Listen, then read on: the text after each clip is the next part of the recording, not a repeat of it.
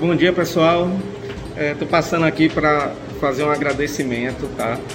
A primeira profissional que a Bu procurou, ali em 2022 ainda, veio aqui em Salvador. A gente estava precisando de um estudo de viabilidade para fazer um negócio mais seguro, né? E aí encontramos a Talita, que nos deu um suporte muito bacana, muito bom. Inclusive, eu até destaco assim, profissional fora da curva, porque é 24 por 7, né? A gente enchia muito o saco dela, mas sempre à disposição ali, ela respondia no final do dia, enfim. Mas é uma profissional que vai além do que ela se propõe a fazer. Então, meu agradecimento super especial. É, hoje a Bu é realidade é, inclusive graças a ela que participou desse projeto.